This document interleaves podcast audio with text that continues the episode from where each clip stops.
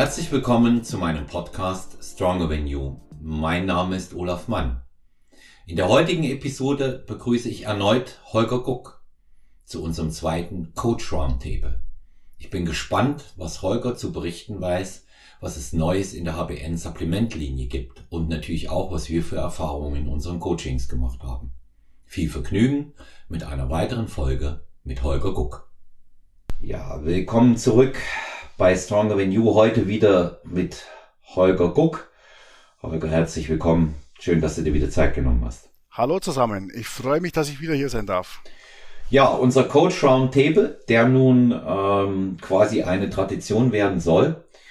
Und ähm, es sind nach dem ersten Mal tatsächlich eine ganze Reihe von Fragen aufgekommen. Man hätte es gar nicht nochmal bei Instagram promoten brauchen. Das kam dann noch zusätzlich ähm, mit oben rauf. Und ähm, jetzt äh, sind vor allen Dingen, was ich ganz interessant fand, einige Fragen auch zu unserer äh, Tätigkeit als Coaches so im Detail nochmal gekommen. Und ähm, ich fange mal ähm, mit einer Frage an, und zwar, die ging an uns beide. Was war das heftigste, ja, mit Schrägstrich tatsächlich schrägste, was wir als Coaches mit äh, Klienten oder Athleten erlebt haben. Das ist ja jetzt nun ziemlich interpretierbar, was man da hören will, aber ähm, das kann ja in alle Richtungen gehen. Ne? Die, ich stelle die Frage gleich mal zuerst an dich. Da, das dachte ich mir. Ja.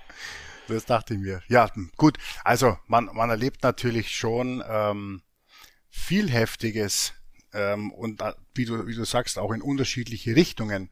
Aber vielleicht so als, als Learning für alle Zuhörerinnen und Zuhörer da, da draußen ähm, eine heftige Sache, die ich tatsächlich immer wieder erlebe, sind ähm, Coachings, Schützlinge, die zu mir kommen mit einem nicht unerheblichen BMI und auch relativ viel Fettmasse, bei denen ich dann die Ernährung auswerte und das Sportprogramm auswerte und feststelle, boah, die machen richtig viel Sport, zumindest sagen sie das, und die essen richtig, richtig wenig. Und trotzdem ist der Körperfettgehalt ähm, überhaupt nicht in dem Bereich, wie er, wie er sein sollte. Also was man immer wieder erschreckend tatsächlich feststellt, ist diese Konstellation aus viel zu wenig Energie, also kalorisch, Makronährstoffe, viel zu wenig Mikronährstoffe und ein viel zu hoher ver aktiver Verbrauch über, über Sport. Ähm, häufig dann ähm, auch noch die Konstellation in Zusammenhang mit Steady State Cardio, ähm, 90, 120 Minuten. Ich habe auch schon äh, mehr als 120 Minuten erlebt. Ich habe auch das Ganze schon zweimal am Tag äh, 120 Minuten erlebt, weil man dann irgendwann nicht mehr weiß, was man noch machen soll. Man isst 500 Kalorien, man macht äh, zwei Stunden Cardio am Tag und äh, trotzdem nimmt man nicht ab und verändert sich optisch auch äh, überhaupt nicht in die richtige Richtung. Ne? Und das äh, führt bei den Leuten aber nicht für dieses klassische Umdenken, das wir dann im Coaching ähm, erstmal aufarbeiten müssen, dass es ja eigentlich in die Richtung ist mehr und mach erstmal vom aktiven Umsatz her weniger laufen sollte, sondern ähm, die Leute sind dann in dem Fahrwasser, ist noch weniger und mach noch mehr Sport, weil, ne, also das Modell der Kalorienbilanz bestätigt ja, ne, wie, je weniger der, der Input und je höher der Output, desto mehr nehme ich ab. Ne? Also, und da äh, verirren sich viele und das ist wirklich ähm, einerseits krass, das tatsächlich immer wieder zu sehen, in der Praxis zu sehen und ähm, ist natürlich dann auch für ein Coaching richtig schwierig, das erstmal auf der auf der psychologischen Ebene ähm, aufgestellt zu bekommen. Wenn jemand äh, wenn jemand beim Coaching ist und man stellt fest, okay, der frisst viel zu viel, der frisst nur Scheiße, der bewegt sich fast gar nicht, da ist es ja, das ist ja Schlaraffenland für jeden Coach, ne? Den mhm. dann quasi diese, diese, diese Diät zu optimieren, ein Sportprogramm aufzustellen, zu überwachen, dass er das macht und das funktioniert immer. Ähm, ganz einfach. Aber wenn du so eine Person hast, dann musst du dir erstmal beibringen, äh, schau mal, ähm, du machst jetzt weniger, du isst jetzt deutlich mehr, du musst dich erstmal wieder ans viel Essen gewöhnen und du musst wirklich äh, akzeptieren, dass du mehr essen musst, um irgendwann vielleicht erst in zwei Monaten, vielleicht auch erst in drei Monaten, je nachdem, was da bereits metabolisch äh, und auch hormonell mit dir passiert ist, ähm, um dann mittelfristig irgendwann äh, abzunehmen und den, die Körperzusammensetzung in die richtige Richtung äh, zu entwickeln. Das finde ich immer wieder richtig krass und richtig heftig und das ist ähm, überhaupt kein äh, Einzelfall, sondern leider Gottes kommt das sehr, sehr häufig vor. Hm. Also das sind, das sind so Dinge, die, die ich aktuell auch gerade sehr oft erlebe. Ja, und ähm, habe ich auch zwei äh, Fälle, wo man wirklich äh, immer wieder ähm, auch äh, die, die Geduld dann ähm, der Klientinnen, Klienten, ja, ich sage nicht unbedingt anmahnen, sondern äh, auf die Geduld dann auch verweisen muss, die es braucht, um einfach auch aus so einem hormonellen, ähm, dass es mich mal Tal nennen, Holger, ne, mhm. dann rauszukommen. Ja? ja, dass das nicht so ohne weiteres geht. Und ähm, ich eben auch dann sage, hm, ist, ist trotzdem mehr, ist mehr. Ja, ich schaffe nicht mehr, wenn ich mein Gemüse gegessen habe, dann schaffe ich meine Carbs nicht. Sag ich, dann reduziere das Gemüse und gehe mit den Carbs hoch. Mhm. Ja? Ähm, auch dann natürlich in demselben Atemzug, so wird's dir, denke ich, ebenso gehen, Holger, auch sagen, äh, es ist nicht unbedingt alles entscheidend, was auf der Waage passiert, gell, sondern eben auch, was die Körperkomposition, du hast es vorhin angesprochen, also sprich Körperfettanteil, fettfreier äh, Masse Max Index, was das angeht, ja, solche, mhm. solche Geschichten. Mhm. Und die, die muss man auch berücksichtigen. Deswegen lasse ich mir nicht ähm, beim Check-in einfach immer nur das Gewicht Montag schicken, sondern auch äh, den Formcheck, ja, und leg den nebeneinander. Mhm. Und das ist, das ist bei mir nicht nur bei Athleten, sondern gerade auch bei Leuten im Personal Training ein einfaches Pflichtprogramm. Ja, aber du kennst ja, du kennst ja, wie die Leute, ähm, der, der, wie die Leute, der ja sich von der Waage beeinflussen lassen auf negativste Art und Weise, ne? Und Leider zu stark, es ist ja natürlich, ja nur zu stark. Und es ist, es ist ja, es ist ja völlig klar, wenn ich jetzt einer Person sage, du isst jetzt statt 500 Kalorien zumindest mal das Doppelte, dass diese Person dann erstmal zunehmen wird. Und dann stellt sich diese Person, die jetzt einen Coach hat, auf die Waage nach einer Woche und stellt fest, boah, ich wiege eineinhalb Kilo mhm. mehr. Die stellt, die, die stellt erstmal alles in Frage. Also da, mit, mit so einer Person muss man wirklich ganz, ganz eng in Kontakt sein. Der muss man alles erklären, mhm. damit die wirklich äh, das kapiert, was da passiert und warum das passiert und dass das jetzt keine schlechte, sondern eine notwendige Entwicklung ist. Ne? Mhm. Also ganz äh, heftige, heftige Fälle, die man da zu meistern hat. Ja, nicht nur bei Frauen, sondern auch bei Männern, ja, muss man mal ausdrücklich dazu sagen. Ja, ja, ja ich habe genau, habe ich jetzt nicht in einen in Richtung eines Geschlechts hingemacht. Äh, ja. Die Tendenz, aber das hat auch was mit der generellen sportlichen, körperlichen Zielsetzung zu tun, ist schon e-, eher, dass das mal häufiger Frauen sind. Aber das findest du durchaus auch bei Männern. Hm. Ja, im Gegensatz dazu habe ich zum Beispiel einen Fall gehabt ähm, mit einer Klientin, die ähm, ist im Oktober 20, äh, nee, November 2020 zu mir gekommen, mitten im äh, tiefsten Lockdown, ähm, Videocoaching, äh, Home-Training, ähm, ständiges Besprechen ähm, der Ernährung, die hat in äh, sieben Monaten 27 Kilo geschafft. Ja. Mhm. Und da, da hat man eben auch gesehen, dass es dann den richtigen, äh, dann den richtigen Rutsch gibt. Aber meistens erwischt's ja Leute bei dem Setting, äh, über das du gesprochen hast, die gar nicht so viel Übergewicht haben. Ja. Die gegebenenfalls gar nicht äh, extrem adipös sind, sondern äh, vielleicht ein paar Kilo drüber sind, eine bessere Form haben wollen, aber schon ewig ähm, diese, diese Welle des Kaloriendefizits reiten, und zwar immer tiefer, gefühlt zehn Jahre im Defizit sind und sich wundern, dass nichts mehr passiert. Hm. Ja. ja. ja. Also ich, äh, wenn, ja, wenn, und, ja. Hm? Und wie ist es bei dir? Ja, also wenn, wenn ich nach den, nach den heftigsten Geschichten gefragt werde, ich habe zwei ganz positive, die ich da nennen will und eine super negative. ja, und ähm, also meine, meine beiden positivsten Erfahrungen habe ich gesammelt, weil man feststellt, was Fokus eigentlich ausmacht dabei. Das ist einmal eine Gewichtsabnahme von 44 Kilo und eine Gewichtsabnahme von 52 Kilo. Boah. Die 44 Kilo festhalten, Holger, in elfeinhalb Wochen. Was? Ja. Ja, in die 44 Kilo in Wochen. Ich meine, gut, wir beide wissen, um 44 Kilo abzunehmen, musst du erstmal wirklich richtig viel drauf haben. Hm, Aber ja. zu mir ist, ich arbeite äh, mit einem Psychologen hier in München auch zusammen, der mir ähm, aus seiner Betreuung heraus, ohne dass ich natürlich auch aufgrund der ärztlichen Schweigepflicht, ähm, die er hat, äh, da genaueres weiß, dann zu mir schickt, wenn es darum geht, auch mit äh, sportlicher Betätigung, Ernährungsumstellung zu helfen. Und man kann sich vorstellen, warum jemand mit so viel Übergewicht dann auch beim Psychologen ist.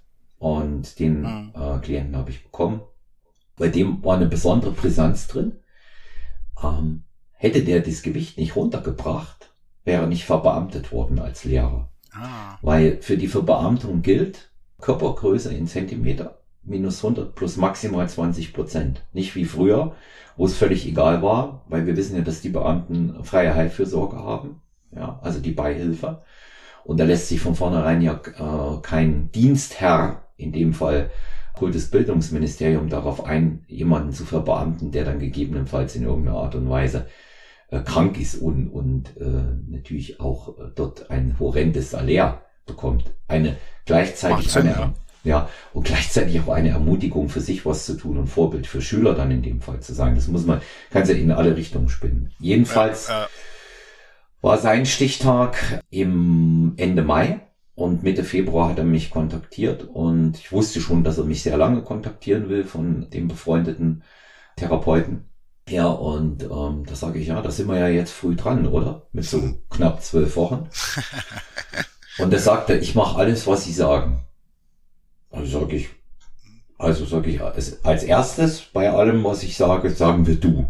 Ne? Das macht's leichter, sage ich. Und dann legen wir gleich los. Den habe ich natürlich ordentlich ins Defizit gesetzt und der hat so ein, weil er ja auch wirklich dick war, er war nicht sonderlich sportlich, aber er war belastbar. Das war ein Vorteil. Mhm. Ja. Mhm.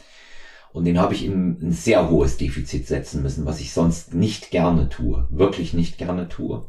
Sag mal konkret. Weißt ja, du? also der hat ein Defizit gehabt von 1700. Okay. Ja, aber du kannst dir vorstellen, wenn einer äh, 140 Kilo wiegt, na, dann ist, äh, was der für Erhaltungskalorien allein hat. Hm. Ja, und da kannst du ein Defizit von 1700, da würden wir uns immer noch satt essen. Hm. Ja. Und dann hat er äh, so ein hochfrequentes Sportprogramm von mir bekommen. Nicht lange, täglich nur 30 bis 40 Minuten. Zwei Einheiten davon haben wir selber gemacht. Und das lief dann immer so. Zwei Tage Training, ein Tag Pause. Zwei Tage Training, ein Tag Pause. Das war konzipiert als Box- und Kraftausdauereinheit, weil jetzt hier groß mit Aufbau und allem möglichen, wie wir sonst ähm, ganz ähm, exakt und detailliert angehen würden, die hatte ich hier nicht. Ich hatte eben knapp zwölf Wochen und es ging rein nur ums Abnehmen.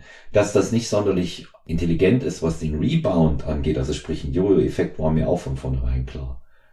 Hm. Aber wir haben es geschafft. Er hat hm. seine Verbeamtung bekommen.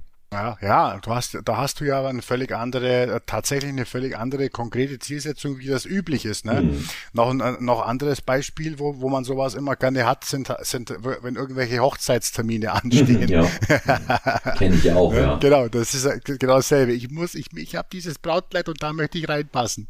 Ne? Ja, das sind, das hat, das hatte ich, das hatte ich auch schon. Und ähm, dann kommt Juhu, ich bin schwanger und da ist dann die nächste Runde nach der Schwangerschaft dann dran. Richtig, ja, richtig, ja. Ja, ja. ja und das, das andere. Wiederkehren der Zielsetzungen der Leute.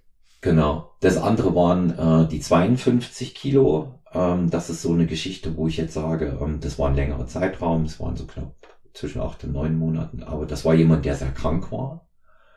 Davor eine schwere Krebserkrankung überstanden hat und das bedurfte ganz, äh, ganz besonders guter Planung und ganz besonders viel Fingerspitzengefühl, weil er auch mental unter dieser ganzen Geschichte gelitten hat. Das war einer von denen, wenns Mikro dann aus ist, sage ich dir auch, wer es war, Holger. Mhm. Und ähm, das war einer, weil wir ja keine Namen nennen, weil das war einer von denen, ähm, der am Anfang kam, und ein Gesicht gezogen hat, wo ich jetzt sagte, oh mein Gott, wenn jetzt Blicke töten könnten, du würdest jetzt hier neben dem Laufband liegen. Und zu dem ich gesagt habe, komm, jetzt marschieren wir mal auf dem Laufband ein paar Schritte, aber nicht rennen, wir, wir marschieren ein paar Schritte und als Antwort aber geknurrt, wieso? Ich bin doch schon ins Studio gelaufen. Ja. Und aber Leidensdruck halt groß und der hat richtig Spaß am Krafttraining gefunden. Heute ist das jemand, der unglaublich stark ist, äh, dran geblieben ist, weiter trainiert hat, auch wieder ein bisschen zugenommen, aber die, die, das, ähm, das sind jetzt so Muster, die kriegst du aus vielen Menschen, die in dem Bereich mal sind, das kennst du auch nie komplett raus. Ja. ja. Dass sie dann natürlich auch wieder äh, gegebenenfalls ähm, schon exzessivere Phasen auch wieder mit Essen und Trinken haben.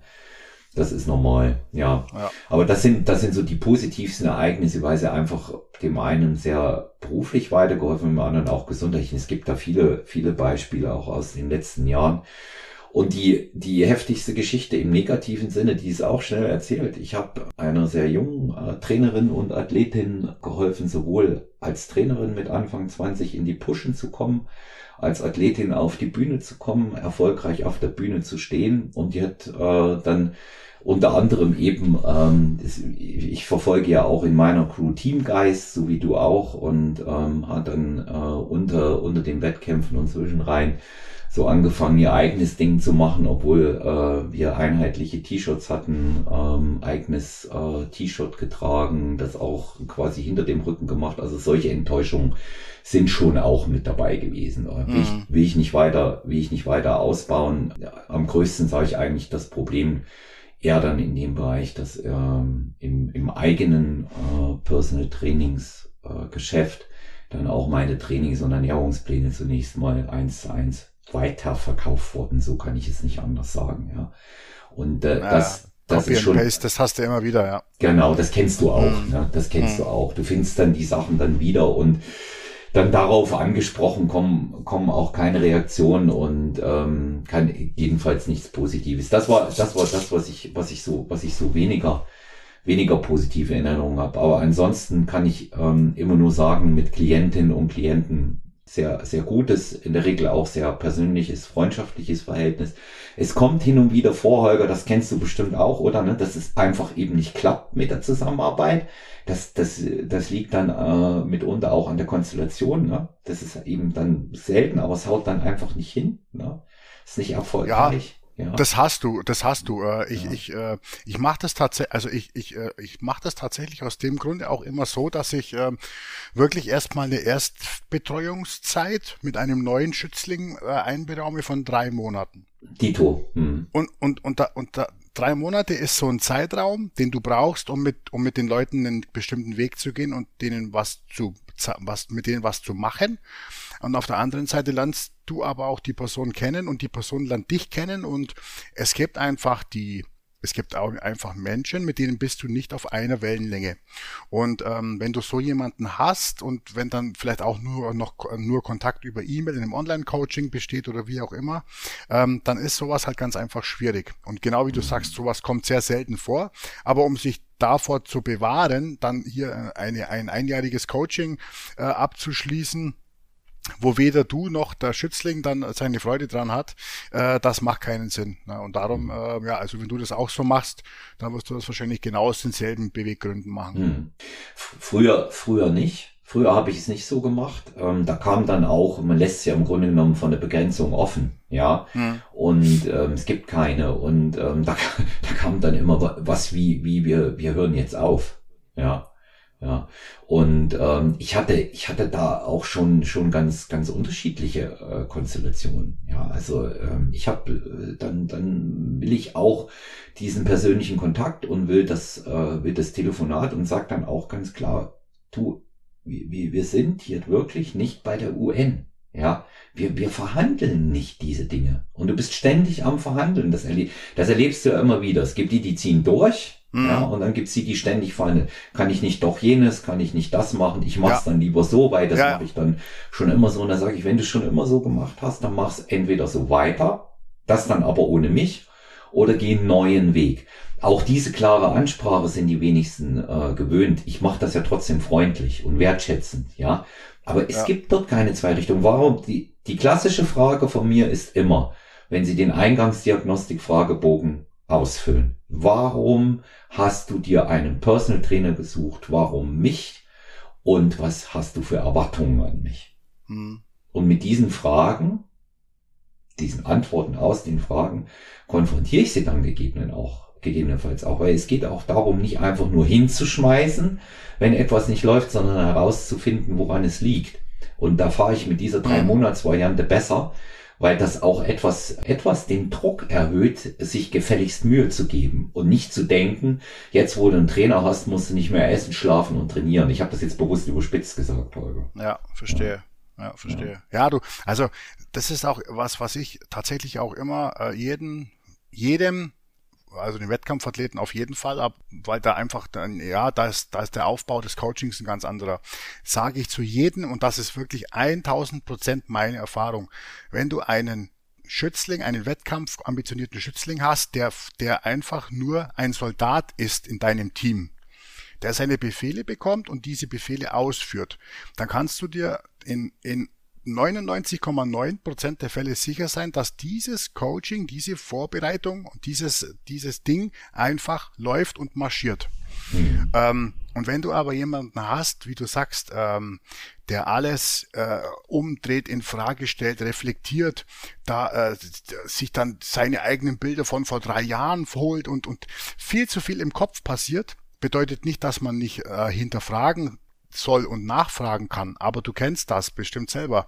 Es mhm. gibt Leute, die, die machen sich das Coaching im Kopf kaputt, weil entweder das, das Vertrauen fehlt, weil sie Kontrollfreaks sind oder weil sie so viel schlechte Erfahrungen schon in der Vergangenheit gemacht haben und einfach nicht in der Lage sind, mit einem freien Kopf und einem freien Geist einfach diese Sachen auszuführen, ähm, die erfolgversprechend sind. Mhm. Das ist ein riesengroßes Hindernis und auf der anderen Seite aber für Leute, die das können, eine riesengroße Chance. Und das sage ich wirklich jedem meiner wettkampfambitionierten Schützlinge, dass das das ist eigentlich im Wettkampfcoaching die Gewinnereinstellung, weil du hast so viel, du musst dein Sportprotokoll machen, du musst dein Essen kochen, du du musst dich um die Wettkampfvorbereitung kümmern, um die Kür, um die um was weiß ich noch alles. Und wenn du dann auch noch äh, das, wofür du eigentlich einen Coach gebucht hast, auch noch äh, nachdenkst, hinterfragst und, und da auch noch am, am Abend dann stundenlang nachrecherchierst, ob das auch jetzt auch alles stimmt, da gewinnst du nichts, da tust du dir keinen Gefallen. Mhm. Mindset, ja, das ist wieder, wieder ja. großes Thema Mindset und da nehme ich es mal mit unserer äh, Lisa Reit hier aus dem Team, ja, aus dem HBN-Team. Äh, die sagt, was? Was, Olaf? Hinterfragen, was der Coach sagt, ist mir nie eingefallen. Hat die ganz trocken zu mir gesagt, ist mir nie eingefallen. Ja, ja. ja. Und, äh, und das, und das habe ich, das habe ich auch so. Also sogar mit erfahrenen Athleten, die haben wir ja auch alle beide. Ja, bei dir Jens Berthold, der würde auch nie was hinterfragen. Ja, also ich ja. habe hab ja mit Jens äh, Kontakt auf den Wettkämpfen, bevor sich unser äh, Kontakt jetzt noch persönlich gestaltet hat. Da weiß ich ja, was der immer über dich gesagt hat. Ja, mhm. ja. also also nochmal, das, das soll jetzt nicht heißen, dass man nicht hint, also ich habe, man soll schon äh, man soll schon hinterfragen, aber wenn, wenn, es, wenn es läuft und wenn das auf irgendeine Art und Weise schlüssig ist, was da passiert, dann mhm. sollte man einfach marschieren. Ich habe auf der anderen Seite auch schon äh, Sachen erlebt, wo, ähm, wo Athleten und Athletinnen Sachen von einem Coach einfach befolgt haben wie Soldaten und sich damit in die tiefste Scheiße reingeritten haben. Also es soll schon alles noch irgendwo auf eine Art und Weise nachvollziehbar sein. Das sollte vom Coach gut erklärt sein und es sollte schlüssig sein. Mhm. Ähm, das sollte nicht äh, gesundheitlich hochgradig angreifbar und gefährlich sein. Und wenn das aber diese, diese, diese Basis gegeben ist, dann sollte man sich da einfach drauf einlassen. Mhm. Also ich, ich bin da, ich bin da hundertprozentig bei dir. Und ähm, ich denke, da gibt einem auch, ähm, ich nenne das immer Regelfeedback. Ja, Regelfeedback ist das, was die meisten sagen. Ne? Mhm. Ähm, wir haben äh, zehn Leute auf der Straße befragt und neun von zehn haben das gemacht, was Holger Guck oder Olaf Mann gesagt haben und hatten damit Erfolg. Wie maßgeblich ist dann der eine, der es nicht hingekriegt hat? Ja, das mhm. ist, das soll nicht despektierlich klingen. Es geht hier einfach nur um, um dieses Prinzip und gegen Hinterfragen per se habe ich nichts. Die dieser meinte beispielsweise eben auch den Coach hinterfragen in dem Fall. Und ähm, Social Media macht es ja heute möglich. Social Media führt ja dazu, ähm, dass Athleten, Athletinnen, die top in Shape sind, 13 Wochen vorm Wettkampf, wirklich auf einem super Weg sind und richtig gut aussehen und richtige Fortschritte machen 13 Wochen vor dem Wettkampf sagen, ich habe Angst, dass ich nicht rechtzeitig fertig werde. Ja. Ja. Und das sind Dinge, die man, die man sich da mal vor Augen halten muss.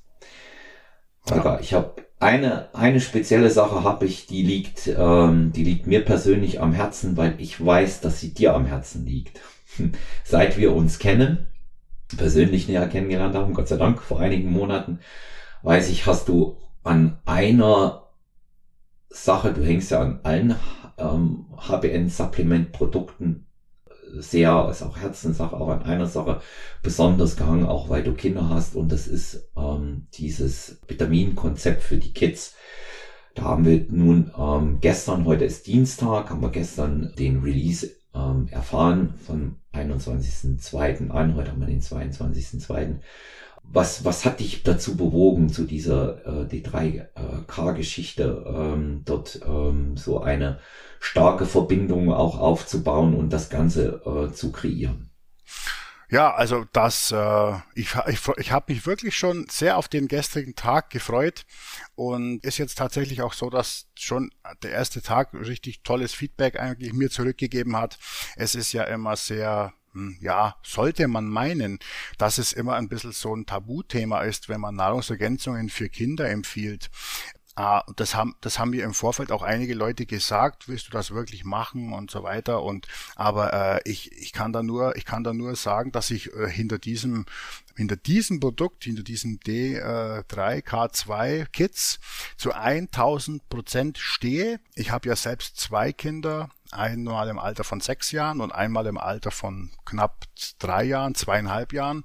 Und ja, also wenn man, wenn man diesen Werdegang schon mal mitgemacht hat, selber als Vater oder als Eltern, dann weiß man ja, dass, äh, dann weiß man ja, dass Vitamin D und Vitamin K die beiden ersten Nahrungsergänzungen sind, die nicht wir unseren Kindern verabreichen, sondern die wir, äh, die diese im Krankenhaus bereits bekommen, beziehungsweise dann im ersten Lebensjahr von ärztlicher Seite von den Kinderärzten verschrieben bekommen.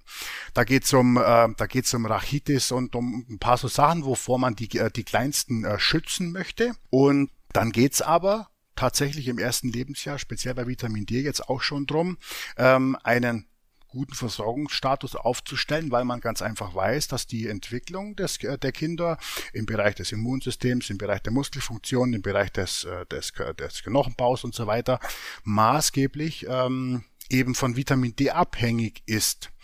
Im ersten Lebensjahr, wie gesagt, ist das alles auf irgendeine Art und Weise irgendwie noch abgedeckelt von den Kinderärzten.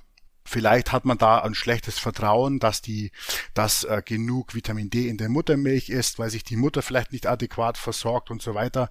Also keine Ahnung, aber da hat man das, da hat man das Thema von ärztlicher Seite irgendwie noch auf der Pfanne. Ähm, aber mir ist es jetzt zweimal passiert, dass ähm, wir dann bei der U-Untersuchung waren und dann hieß es, äh, ja, also Vitamin D-Rezept bekommen Sie jetzt keins mehr. So. Ja, und dann, und dann, dann denkst du dir, wenn du jetzt dich damit nicht befasst, vielleicht als Eltern, okay, dann braucht man das Vitamin D jetzt vielleicht nicht mehr. Und dann machst du vielleicht, googelst du vielleicht noch Seite 1, äh, Vitamin D Kinder und da steht vielleicht dann drin, äh, ja, ist alles nicht nötig, äh, kommt ja alles über die Sonne, kommt ja alles über die Ernährung und ähm, das passt. Und dann denkst du eigentlich, das Thema ist safe und dabei ist nichts, denke ich mal, so klar, wie das bei Vitamin D bei uns hier in Deutschland überhaupt nicht safe ist. Zumindest nicht saisonal und bei vielen da draußen auch nicht während der Sommersaison. Sage jetzt mal so, ab, ab, einem, ab einem zweijährigen Kind wird es, denke ich mal, wenige Eltern geben, die ihr Kind wirklich ähm, ohne Bekleidung und ohne vielleicht auch einen etwas stärkeren Lichtschutzfaktor, der, der faktisch die Vitamin D-Produktion ja auch ähm, unmöglich macht, rausschickt und wirklich äh, in die Mittagssonne 20 Minuten mit einem bestimmten Prozentsatz unbedeckter Haut ähm, in die Mittagssonne legt. Das werden die wenigsten Eltern machen. Und ähm, in den Wintermonaten, also in den sonnenarmen Monaten, ein, äh, in den Winter reinkommend und dann bis jetzt, jetzt momentan sind wir übrigens im Februar in der Höchstphase des Vitamin D-Mangels bei Erwachsenen und bei Kindern. Weil wir haben schon so viele äh, sonnenarme Monate, bevor jetzt die Sonne rauskommt und stark wird und uns potenziell überhaupt wieder versorgen kann, sind wir jetzt momentan in der, in der schlimmsten Phase. Viele von den Erwachsenen bemerken das auch, wo, wenn, wenn man sagt, ja, langsam schlägt es mir schon auf die Stimmung. Äh, das hat mitunter, kann auch was mit dem Vitamin D-Status der Personen, der Menschen zu tun haben und bei den Kindern ist das nichts anderes, nur dass es halt da auch nochmal wirklich maßgeblich äh, an der Entwicklung beteiligt ist. Und das ist auch jetzt nichts, was ich, äh, dass ich mir aus der Nase ziehe, sondern ähm, dazu gibt's dazu gibt's Studien. Deutsche Populationen, deutsche Kinder, da wird klar aufgezeigt, wie ist der durchschnittliche mediane Status der Kinder. Ähm, in, man spricht bei, bei Vitamin D meistens von Nanogramm pro Milliliter. Also wo ist ein adäquater ähm, Status angesiedelt bei Kindern? Was wird von führenden Forschern da empfohlen? Und wo befinden sich im Median die deutschen Kinder? Und da stellt man fest, da, da passt überhaupt nichts. Ne? Und ähm, die Bedeutung von Vitamin D ist ja was, das in den letzten Jahren Gott sei Dank jetzt immer mehr populär geworden ist, tatsächlich, obwohl das ja immer auch wieder versucht wird runterzureden, aber immer mehr Leute kapieren das. Und ähm, darum war es mir ganz besonders wichtig, wirklich für meine eigenen Kids und aber natürlich auch für alle besorgten und bewussten Eltern da draußen eine Vitamin D Möglichkeit, eine kindgerechte Vitamin D-Ergänzung auf die Beine zu stellen.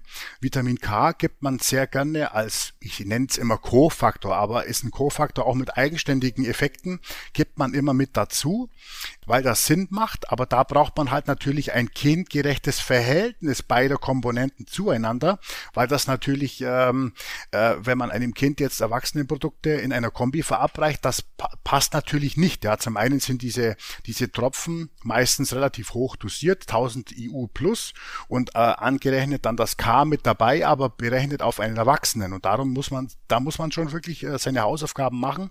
Aber das wollte ich von Anfang an, äh, weil das wirklich hochrangig relevant ist. Und jetzt, jetzt haben wir das endlich und jetzt bin ich äh, glücklich und jetzt müssen wir wirklich nur dafür sorgen, dass wir möglichst vielen Leuten diese Thematik nochmal aufs, äh, aufs Auge geben. Ich habe auch einen umfassenden Blogbeitrag zum Thema geschrieben, der, in dem wirklich das alles ganz genau aufgeschlüsselt wird, was, wie, wo, Vitamin D für Kinder. Ähm, ja, und äh, es ist auch toll, wenn wir jetzt das hier im Podcast nochmal nennen und, und nochmal äh, aufzeigen können, weil je mehr Leute sich damit befassen, da bin ich mir hundertprozentig sicher, desto besser ist das ähm, mittel- und langfristig für die Gesundheit und für die Entwicklung von Kindern. Hm.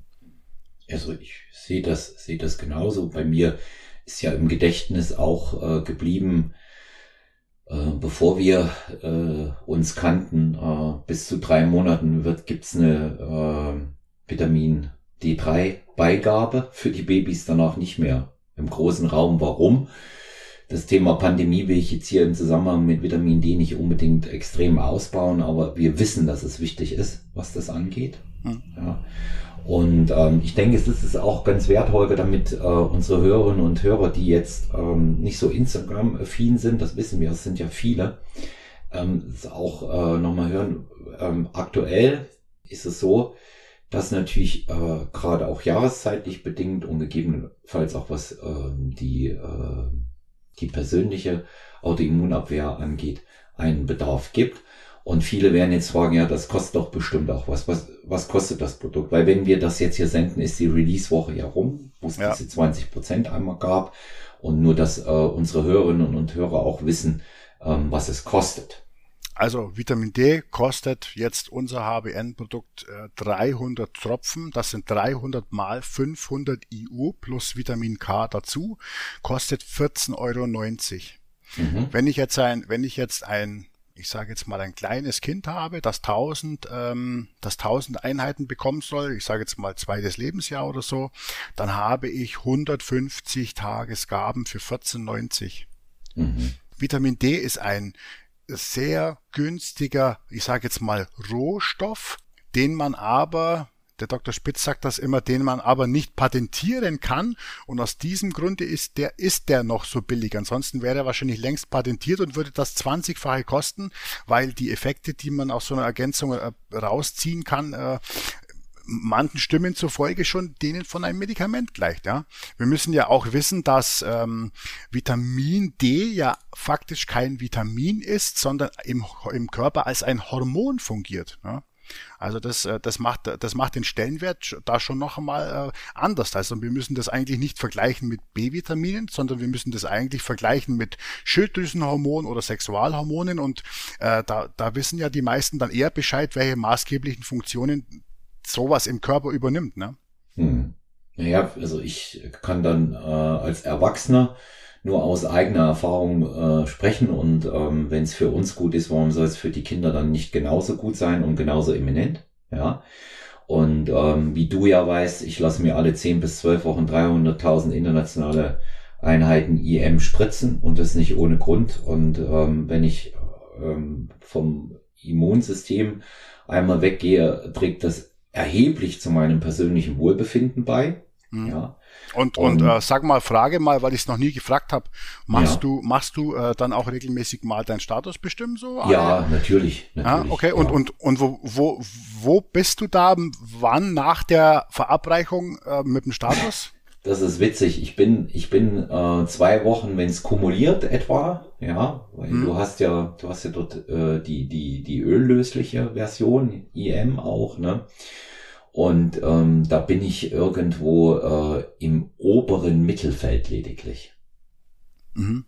Ja. Also bei 60, 70 ja. Nanogramm pro Milliliter. Ja, etwa, etwa. Mhm. Also 6, 66 waren es jetzt zuletzt ah, ja. nach, ah, der, nach okay. der letzten Gabe. Mhm. Und ähm, ich äh, kann eben nur sagen, ähm, also wer die Möglichkeit hat, wer so einen Arzt hat, ähm, der das macht, man muss es natürlich privat bezahlen. Das ist aber gut angelegt, alle 10 bis 12 Wochen. Ich bin so ähm, ab Tag, äh, ich nenne das immer D3-Impfung, Holger, ab der D3-Impfung mhm. bin ich dann immer so zwischen 14 Tage und äh, 6 Wochen Superman.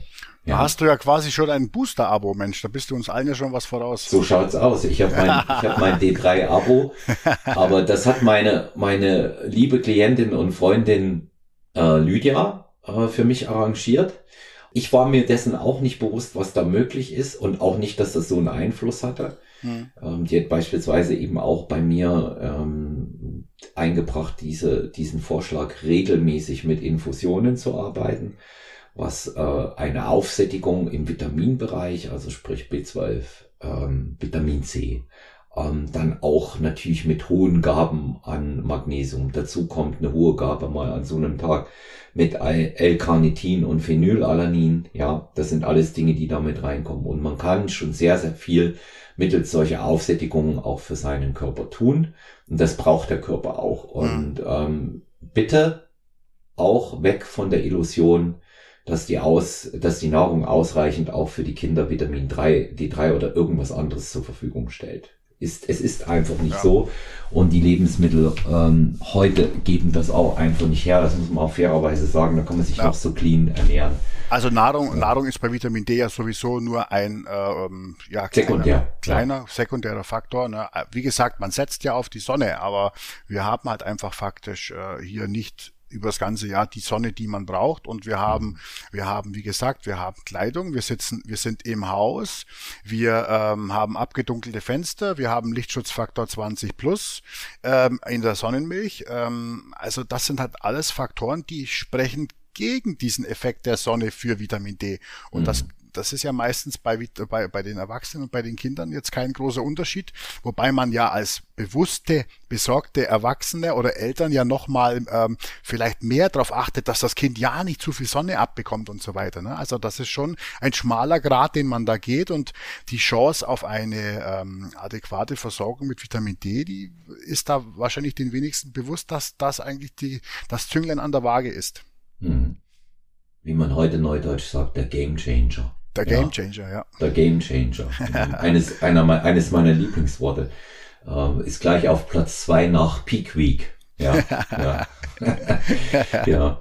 Also äh, wer sich für dieses Produkt interessiert, auch für die Erläuterung, der Holger hat es gerade gesagt, hat einen Blogbeitrag geschrieben und ansonsten bitte ähm, in der Keynote hier nachschauen, liebe Hörerinnen und Hörer, für eure Kinder.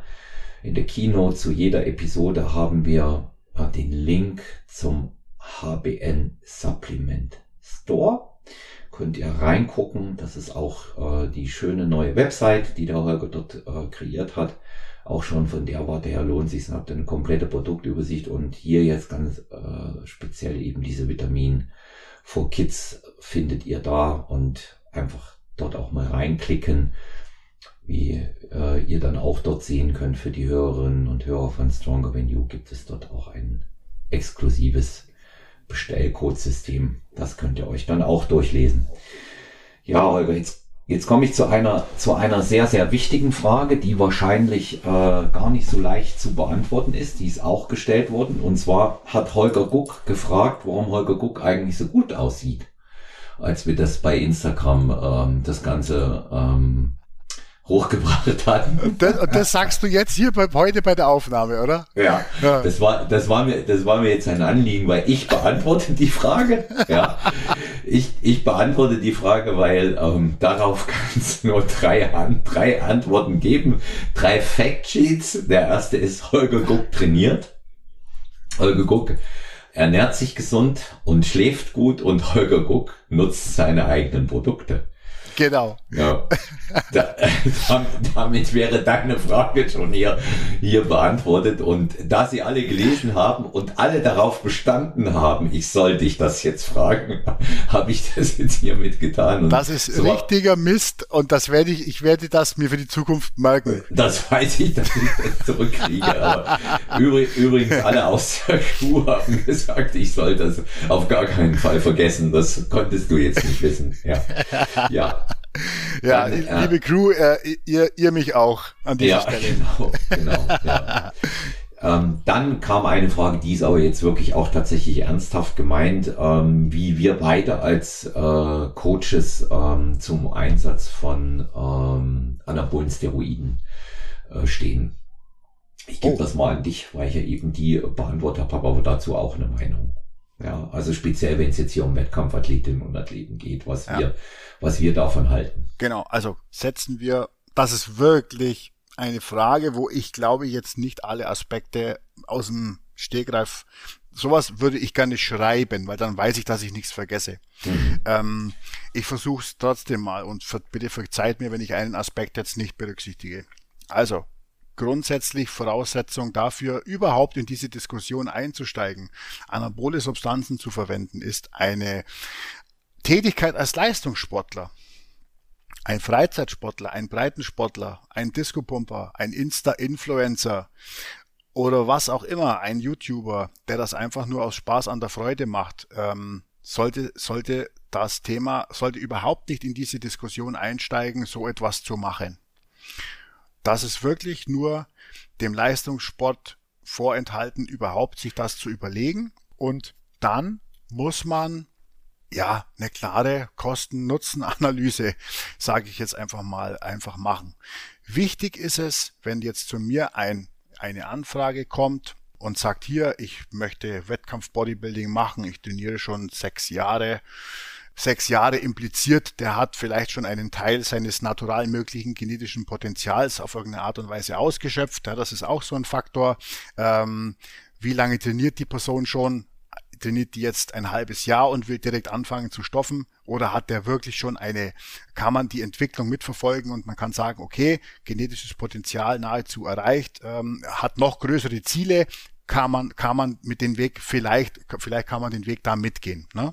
Was man als Coach nicht machen sollte, ist die Augen zu verschließen oder zu sagen, dass ja, dass man das alles auch ohne schaffen kann oder das grundsätzlich ablehnen soll, wenn man sich mit den mit diesem Thema auch einigermaßen gut auskennt, weil ähm, ja wir wir alle wissen, dass es jetzt mal ein paar, ein paar Bodybuilding-Verbände ausgenommen eben halt so ist, dass Doping schon ein relevantes, großes Thema ist. Und wenn so eine Person sich in so einem, in einem sportlichen Wettkampf mit so einer Konkurrenz sieht, dann kannst du nicht dieser Person weismachen, dass das, dass das auch ohne geht. Das geht vielleicht schon, aber da musst du der, dieser eine von den von 10.000 sein, der eine dermaßen gute genetische Prädisposition mitbringt, dass er das einfach nicht braucht. Wichtig ist es auf jeden Fall als Coach, also das erstmal wirklich äh, dieses, diese Anfrage anzunehmen und nicht direkt äh, abzu, äh, abzubügeln. Ne? Dann ist der zweite Aspekt nach dieser ganzen Vorgeschichte überhaupt mal die, den Wissensstand der Person zu erfragen. Wie gut kennst du dich denn überhaupt damit aus? Was hast du darüber gelesen? Hast du, äh, liest du in Foren, äh, in irgendwelchen Underground-Foren oder kennst du dich wirklich aus? Was weißt du über die Effekte, aber was weißt du auch über die Nebeneffekte? Was kann dich da erwarten? Weißt du, dass man davon äh, Gynäkomastie bekommen kann und Pickel oder ist dir auch bewusst, dass das auch äh, längerfristige Nebenwirkungen haben kann im Bereich, im Bereich links, linksventrikulärer Hypertrophie, also äh, ungleiches Herzklappenwachstum und so weiter und so fort. Sind dir, ist dir das bewusst, was du für ein Risiko auf dich nimmst und ist, ist der Nutzen für dich vertretbar? Das ist auch ganz wichtig, weil man da den Leuten einfach nochmal, ähm, ja, die Leute für das Thema auch nochmal sensibilisiert. Aber wenn eine Person dir dann äh, sagt, ja, ich kenne mich, ich, ich, ich trainiere lang genug, ich will das unbedingt, ich mache sowieso, auch wenn du mich jetzt nicht betreust, äh, ich kenne mich, ich habe mich schon einigermaßen belesen, brauche aber jetzt, würde aber mich trotzdem über Unterstützung und über Begleitung freuen, dann wenn du dich als Coach in der Lage dazu fühlst, dann solltest du sowas dann schon annehmen und wo es geht, so einer Person zur Seite stehen. Sei es bei der, sei es bei der Dosisfindung, sei es beim Aufstellen der begleitenden Ernährung, sei es beim, ähm, beim Finden eines passenden Arztes, der so etwas begleitend mit mit unterstützt im Bereich sich die immer in regelmäßigen Abständen Blut, äh, Blutbefunde, Laborbilder unter diesem Aspekt anzuschauen. Also das ist ja, das finde ich persönlich ist eine, ist, sollte eine Voraussetzung sein, das immer medizinisch mit zu betreuen und dann äh, ja das Ganze einfach mit begleiten. Also ich persönlich bei, bei mir muss man sehr große Hürden überwinden, dass, dass ich mich darauf einlasse, aber ich verschließe mich jetzt nicht gegen das, gegen das, was einfach in der Szene ist, in 75 Prozent aller Fälle, dass einfach das Thema Doping schon relevant ist. Und wenn jemand Leistungssportler sein möchte und das auch in einem bestimmten, in bestimmten Verbänden sein möchte, dann muss man sich als Coach auch damit befassen, es sei denn, man sagt, ich gehe diesen Weg grundsätzlich gar nicht mit und du, dann bin ich für dich der falsche Coach, dann musst du zu jemand anderen gehen, die die Möglichkeit hat man. Ich persönlich habe ja schon ja 20 Jahre auch eigene Erfahrungen in diesen Verbänden als, als Athlet und auch schon viele, viele Jahre als Coach und finde schon, dass ich da jemanden, der so etwas machen möchte, gewinnbringend was beibringen kann und das Ganze auch auf einem Level halten kann, wo es gesundheitlich zumindest noch einigermaßen vertretbar ist. Und wenn ich das mit einem Schützling zusammen bewerkstelligen kann, fühle ich mich besser, wie grundsätzlich zu sagen, nee, mache ich nicht, dann musst du, das musst du dann schon alleine machen, weil du kannst dir sicher sein, die Person macht das dann alleine und beliest sich dann halt ganz einfach eben in Foren, wo man mit Sicherheit keine guten Informationen bekommt. Mhm. Ja. So, also so würde ich es jetzt mal sagen. Wie gesagt, es ist ja. schwierig, da alle Aspekte mit einzubeziehen. Das, das, das ist es. Das ist es auf jeden Fall. Es ist auch generell, ähm, denke ich mal, kein ganz so einfaches Thema. Ich habe hier in verschiedenen Folgen mit Markus Beuter schon darüber geredet. Hast du ja auch gehört. Ja. ja. Und das hat, das hat eben auch einfach so, so ganz, ganz viele Aspekte. Also ich finde dein, äh, dein Statement und dein Standing hier gut in der Sache, weil es frei ab ist von jedem moralisierenden Aspekt, der ist natürlich immer irgendwo mit da, der ist immer irgendwo im Raum, ja. Aber solange wie es Leistungssport gibt, seit 2000 Jahren gibt es leistungsfördernde Substanzen. Inwieweit die effektiv gewesen sind oder nicht, verboten oder nicht, äh, das kann man äh, jetzt mal dahingestellt sein lassen, aber diese Dinge existieren nun mal einfach, weil die Medizin sehr viel Aufschwung in ihrer Entwicklung genommen hat und Produkte in dieser Form einfach verfügbar sind. Das ist mhm. mal der wichtigste Punkt, den man hier sehen muss. Mhm. Und ähm, ich hatte in einer Folge mit dem Markus Beuter mal auf einen Film hingewiesen, der heißt uh, The Program. Da geht es um diesen Dopingfall per se, Lance Armstrong, der den meisten Hörerinnen und Hörern, was sagen wir dir ja auch, einer der erfolgreichsten Radfahrer der 90er und 2000er, siebenfache Tour de France-Sieger ja. etc. pp. Ähm, alles aberkannt und dort hat man unter anderem eben auch äh, die, die Episode äh, mit diesem Dopingarzt, mit diesem Ferrari, Dr. Ferrari, ja, mhm. ähm, als es um EPO ging. Ja, diese diese äh, leistungsfördernde äh, Substanz im Ausdauerbereich. Ja. Kommt ja aus der Medizin, ist ja eigentlich ein Nierenmittel, ja, nur um mal zu verdeutlichen, was diese Produkte eigentlich ursprünglich gemacht haben. Und ja, ja, also das, ja. alles, alle, alles Doping hat ja einen, medizinischen Hintergrund, ne? Mit Wachs medizinischen Hintergrund, ja. ja. Test, Wachstumshormon nehmen, äh, ist, ist, eigentlich, ist eigentlich für Kleinwüchsige. Äh, genau. Äh, Clenbuterol ist eigentlich ein Antibronchitikum. Äh, also du, du, findest für, du findest ja für das alles eine medizinische Indikation. Ja, wenn jemand stärkere Verbrennungen hat, äh, zum Beispiel bekommt er Testosteron oder sonst irgendwas. Oder Hypogonad Hypogonadismus ist ja gar nicht so äh, wenig verbreitet. Ne? Also da, das ist, das ist so, das ja. ist so. Also da, das, das ist erstmal so die wichtigste Feststellung, die man, die man treffen muss. Diese Dinge existieren. Ähm, sie werden auch viel, viel weniger in geheimen Küchen gekocht, als das früher der Fall war. Mhm.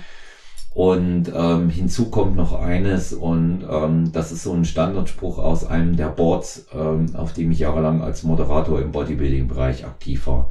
Solange wie eine gute Dose Whey-Protein teurer ist als eine Packung Testosteron, wird man immer darauf zurückgreifen, auch im Freizeitsport. Mhm. Ja. ja. Und da, da ist, da ist der Punkt. Und lieber, sage ich auch, lieber macht man das mit einem Profi, der in der Lage ist, das zu begleiten. Der kann natürlich auch nicht sämtliche Risiken individuell abschätzen, dazu ist er nicht in der Lage, aber er kann gegebenenfalls verhindern, dass dort vollständig übertrieben wird und dazu gibt es einfach eine starke Tendenz in jungen Jahren, weil man es da offensichtlich besser verträgt. Und wie hat's, äh, wie hat es Ronny Rockel gesagt, der bei mir im Podcast war, Holger, der meinte, der, ich war nicht bereit, im sechsten Gang zu fahren, der dritte Gang hat mir gereicht. Ja. Mhm. Und da weiß jeder, was damit gemeint ist. Ja. Meine persönliche Auffassung hierzu habe ich auch. Ich sage hier ganz klar, das entscheidet jeder selber. Was er dort tut in dem Bereich, wenn ich gefragt werde, wie ich zu diesem Einsatz stehe. Aber ich bin mir völlig der Tatsache bewusst, dass es Leistungssport ohne Doping nicht gibt. Ich persönlich habe mich für einen anderen Weg entschieden, auch mit meinen Athletinnen und Athleten. Auch deshalb, weil ich mich in diesem Bereich so gut wie überhaupt nicht auskenne, außer so, so, so sekundäres Laienwissen. Ja, das muss ich mm, mal ganz klar ja. sagen. Ja. ja. Und ähm, ich, ich persönlich, äh, wenn mich jetzt einer fragt, ja, warum machst du das äh, so oder so, da kann ich nur sagen, weil ich das Risiko nicht abschätzen kann. Ich bin auch im Podcast schon gefragt worden, ob ich das mal in Erwägung gezogen habe. Ich werde da auch immer wieder ähm, mit persönlichen Nachrichten da befragt und sage ja, ich habe das in vier jüngeren Jahren schon mal darüber nachgedacht auch, aber habe dann den körperlichen Aspekt, den habe ich gar nicht so gesehen. Ich habe gesehen, im Kampfsport wird es auch sehr häufig genutzt, Holger. Ja, ja, ja natürlich. Und habe gesehen, was und habe gesehen, was das mit den Leuten von der Psyche macht. Und da waren eben einige dabei. Es ist wie mit Alkohol es bringt nicht immer unbedingt deine besten Eigenschaften zum Vorschein, wenn du hormonell überladen bist. Hm. Ja?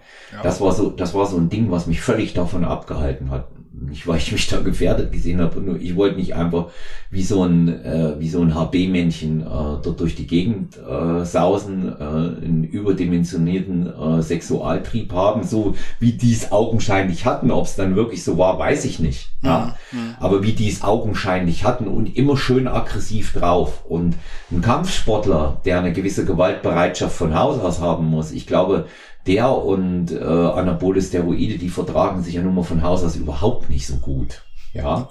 ja. Und aber es bestätigt, es bestätigt halt immer wieder die These, solange wie es Leistungssport gibt, gab es das gibt es das und wird es das auch weiterhin geben. Und genau. man sollte aufhören, hier mit der Moralkeule daneben zu stehen. Ich für mich habe ich entschieden, nein, für die Athleten auch. Du kannst auch nicht betreuen, Punkt. Ja, aber die Moralkeule ist hier völlig fehl am Platz, weil ohne das wird es das nicht geben, was hier täglich im Fernsehen geguckt wird. Ja, das, ja. das stimmt. Also da, da sollte man sich auch wirklich nichts verschließen und gar keine falschen äh, Hoffnungen und Signale senden an irgendwelche äh, Doping-Bereitwilligen. Ja, das sehe, das sehe ich, das sehe ich dann, das sehe ich dann dort auch so und ähm, ich denke, damit, damit kann man, äh, kann man auch ähm, diese, diese Frage so von unserer Einstellung, von unserer Position, äh, denke ich auch so stehen lassen, ne? Die Beantwortung, ja. die Beantwortung dieser Frage. Ja, Holger, Last but not least, auf der Zielgeraden von unserer heutigen Folge. Das Schöne ist ja, dass wir uns regelmäßig sehen bzw. sprechen und dann weitermachen können. Sind eh noch nicht alle Fragen beantwortet und nach der hier wird es welche geben. Aber ich frage mal zuerst bei dir. Ähm, was steht noch an? Was gibt es noch für Neuigkeiten äh, demnächst? Ja, also Bereich HBN Supplements machen wir jetzt schön DK äh, Kids Promo ganz lang, ganz äh, intensiv, hoffe ich. Und werden dann aber tatsächlich im Quartal 1 noch ein weiteres äh, schönes Produkt releasen, das dann in eine völlig andere Schiene gehen wird und sich mit dem Bereich der Gelenkgesundheit befassen wird. Da gibt es schon ganz schön, da gibt es schon ganz schön viel. Da gibt es auch. Da wirst du jemanden ich, ich, ich rufen hier. Ja, ja, ja. ich weiß schon, ja. ich weiß schon. Ja. Da gibt es auch schon äh, ganz, ich sage jetzt mal potente, gute Sachen. Ähm, aber ich bin mir zu 100% sicher, dass wir mit HBN Supplements da nochmal ähm, in Sachen in Sachen Funktionalität und Wirksamkeit eine gute Schippe drauflegen konnten. Ich ja, habe das Thema ja auch schon ganz lange auf der Agenda in Theorie und Praxis. Äh, ich kenne die ganzen, ähm, ich sage jetzt mal Oldschool Gelenknährstoffe, das Glucosamin, das MSM, das Chondroitin, äh, ja, weiß auch um die Datenlage, da gibt's ja Metastudien und so weiter. Es gibt aber auch ein paar, ja, noch nicht ganz so lange bekannte, sehr gut, sehr gute und vielleicht sogar bessere Sachen es gibt natürlich auch gelenkrelevante Nährstoffe und wenn man das alles in einen Pott wirft, dann kann man sehr schön etwas für, für die Gelenkgesundheit präventiv und wenn man auch akut davon betroffen ist, da natürlich auch etwas machen. Hm, ein, eine Ergänzung für Best Ager, aber auch eine Ergänzung für ja, Leute, die wirklich präventiv in dem Bereich was machen möchten, würde ich jetzt mal sagen. Mhm. Ähm, ja, Quartal 2 HBN Supplements haben wir auch schon konkretisiert. Es wird in den Bereich spezialisierte Mikronährstoffe gehen. Es wird auch in den Bereich der Fertility gehen, also in den Bereich der Fruchtbarkeit. Es wird auch ein, es gibt auch, äh, wird auch ein sehr funktionelles ähm, ein, eine sehr funktionelle Ergänzung nochmal geben. Das verrate ich aber jetzt noch nicht. Das wird ähm, hochspannend auf jeden Fall. Also es ist, es ist sehr, sehr vieles in Planung, sehr, sehr viele Ideen. Ich möchte auch mit der Kidsline weitermachen. Das hatte ich ja letztes Mal schon angeteasert. Ne? Also ich bin äh, in, in guten Gesprächen, äh, etwas auch im Bereich zum Omega-3-Fettsäuren zu machen und so weiter und so fort. Also das bleibt spannend und wenn mir da bei diesem Thema definitiv etwas nicht ausgeht, dann sind es die Ideen. Ja. Das mhm. ist mal, das ist mal ganz klar.